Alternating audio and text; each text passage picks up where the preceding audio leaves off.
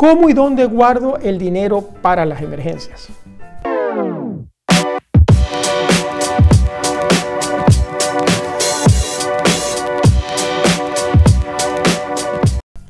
Hola, soy Mario Pérez, ingeniero y coach financiero y el día de hoy quiero grabar un vídeo para ti para responder a una pregunta que me hizo un amigo, mi amigo Gerardo, que es uno de mis fieles seguidores aquí en este canal. Te doy las gracias Gerardo por estar siempre allí siguiendo mis vídeos. Pero la pregunta es muy importante porque él me dice, Mario, mira, ya eh, nosotros hemos ahorrado un dinero y tenemos un dinero para emergencias, pero realmente no sabemos qué hacer con él. Como ves, hay mucha inflación al día de hoy en Estados Unidos tenemos 7% de inflación y la inflación viene galopando en todos los países. ¿Qué podemos hacer para resguardar, para proteger ese dinero? ¿Dónde lo colocamos? Primero quiero aclararte que yo hago una diferencia con mis alumnos entre lo que es un fondo de emergencia y lo que es un colchón de seguridad. Ambos son ahorros para emergencias. Entonces, el primero, que es el fondo de emergencia, es un fondo eh, que yo considero que todos debemos tener en nuestras casas. Son mil dólares o euros, si vivimos en Estados Unidos o en Europa y tenemos acceso a este tipo de economía, guardados allí, listos para salir corriendo. Si tienes que salir corriendo, tienes mil dólares o euros allí, si tienes que pagar algo que vale menos de que se te rompió la, se te rompió la licuadora o el microondas o tienes que arreglar algo en la nevera, te va a alcanzar con ese dinero.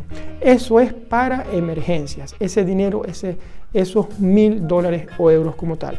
El otro fondo, al que yo llamo colchón de seguridad, es muy importante porque ese colchón de seguridad debe cubrir al menos los, expertos dicen que debe ser mínimo de 3 a 6 meses. Yo diría que debe ser de 6 a 12 meses para estar bien cubierto, pero al menos hablemos de 6 meses. Deben ser 6 meses de tus gastos fijos mensuales no negociables, es decir, si pagas la, vivienda, sea, sea una hipoteca o sea un alquiler, si pagas la luz, si pagas el agua, lo mínimo para la comida, lo mínimo para el transporte, esos gastos van a venir siempre, no los gastos como gimnasio, teléfono, bueno, cosas que quizás se pueden suprimir. Entonces, ese fondo de emergencia que realmente se convierte en un colchón de seguridad de al menos seis meses, debes tenerlo siempre disponible, debe cumplir estas tres premisas, debe ser algo que esté allí de acceso rápido y por supuesto en un lugar seguro, principalmente. Y también que, sea, que no estés pagando, por ejemplo, si está en una cuenta de ahorros, que no estés pagando eh, fees y cosas por mantenerlo allí. Entonces, si cumple con esas tres características, vas bien por ese camino.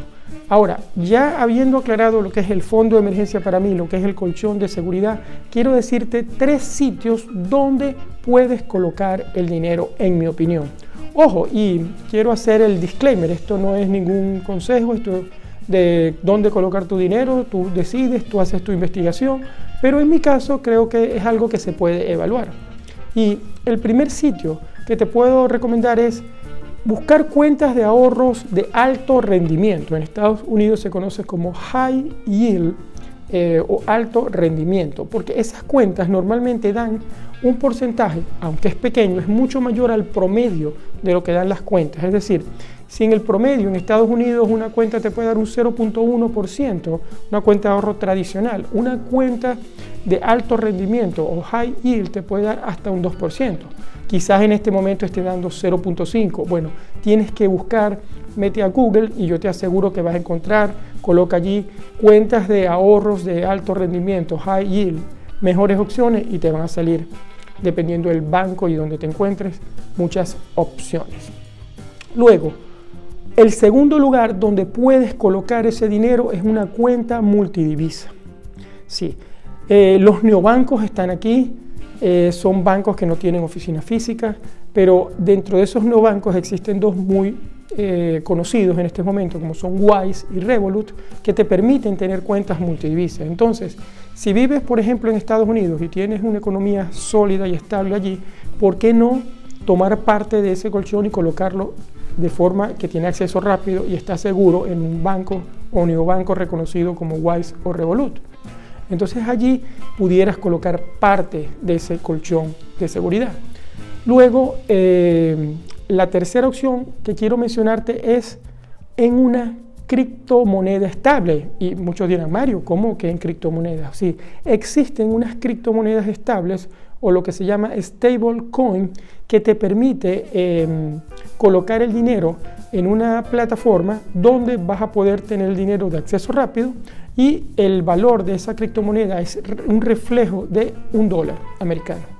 Entonces, esa pudiera ser una opción también para poder diversificar ese colchón de seguridad al menos en tres sitios. Claro, cuando te hablo de la primera opción, también eh, es posible que dentro de, los bancos pudieses hacer eh, o acceder a algo como un certificado de depósito a corto plazo, tres meses que se pueda renovar para parte de eso. Pero recuerda que la condición para, ese colchón de seguridad es que tiene que estar allí disponible para ti para alguna emergencia. Entonces no pierdas eso de vista. Vamos a hacer un ejemplo para hacerlo más visual. Imaginemos que los gastos de tuyos o de tu familia son 3 mil dólares al mes. Los gastos fijos mensuales no negociables son 3 mil. Tú con eso vas a raya. No te queda para nada, pero cubre todo. Eso representaría 6 meses, serían 18 mil dólares. Y vamos a suponer que le sumas los mil del fondo de emergencia, serían 19 mil.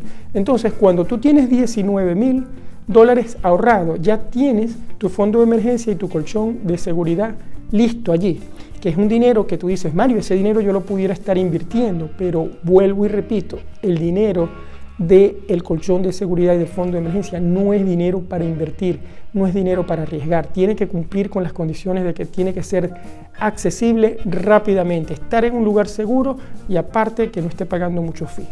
Recuerda esas tres cosas.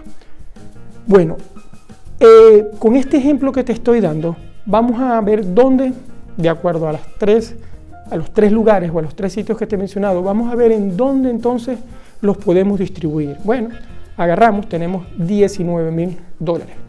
¿Qué hacemos? Los primeros mil dólares en efectivo van a un sobre en la mesa de noche o en algún lugar en tu casa que estén allí seguros y listos para utilizarse. Luego que ya has colocado esos mil, vamos a ver, nos quedan 18 mil. ¿Dónde los vamos a colocar? Bueno, 10 mil, por ejemplo, pueden ir, si vives en 10 mil dólares y vives en Estados Unidos, los buscas una cuenta de estas de alto rendimiento de high yield y los colocas allí. Ojo, aquí vuelvo a decir, puedes agarrar quizás y colocar 5 mil allí en la cuenta de Hayil y dentro del mismo banco pensar en la opción de, una, de un certificado de depósito a corto plazo renovable cada tres meses. Pero lo ideal es que los tengas los 10.000 en la de Hayil. Te doy esa opción para que la evalúes también, pero recuerda que no vas a poder disponer de esos 5 si los divides en menos en tres meses. Entonces es mejor quizás tenerlo todo en la cuenta de alto rendimiento y luego te van a quedar 8000. ¿Qué vamos a hacer con esos 8000? 4000 los vas a colocar en una cuenta multidivisa, en otra moneda diferente a la que está tu economía principal. Si tienes tu economía principal, por ejemplo, en dólares, entonces colócalo en euros, en una cuenta multidivisa. 4.000 al equivalente de los dólares, el equivalente en euros, o en, moneda, en, en yuan chino, en cualquier otra moneda, principalmente, por supuesto, una moneda que sea estable como tal. Y em, los, en tercer lugar, esos otros 4.000 que te quedan, bueno, puedes colocarlos en un stablecoin, por ejemplo. Entonces, esa es una posible distribución del colchón de seguridad más el fondo de emergencia. Pero aún así existen múltiples otras opciones, como puede ser quizás tener algunos metales preciosos o oro, pero la cuestión es que, o tener otros tipos de instrumentos financieros, pero la cuestión es que cualquier instrumento que tú elijas, lo más importante es que cumpla con estas tres condiciones, de que lo puedas acceder rápidamente, de que estés seguro en ese lugar y de que realmente no estés pagando muchos intereses o cosas donde lo, lo estás colocando. Bueno, si tienes preguntas, por favor, escríbeme debajo de este video, porque este es un video que yo sé que puede servirle a muchas personas. Y quiero pedirte adicionalmente que me cuentes aquí mismo abajo dónde puedes o dónde estás colocando tú el dinero de tu colchón de seguridad. Si vives en Estados Unidos me interesa mucho saber en dónde. Los comentarios le ayudan a la gente también a ver qué encontraste tú. Si vives en España o en cualquier otro país de Europa o en Noruega, como es mi caso, también colócame allí. ¿Qué estás haciendo? Vamos a todos a nutrirnos de esa información, vamos a crear una sinergia de allí. Bueno, deseo que este video sea de mucha utilidad para ti, compártelo con otras personas, eh, suscríbete a este canal si aún no te has suscrito, dale like, ayúdame a llevar este mensaje a más personas más. Eh, puedes también seguirme en mi cuenta de Instagram, arroba Mario Luis Pérez FP, para más preguntas. Te envío un abrazo y hasta el próximo, Mario.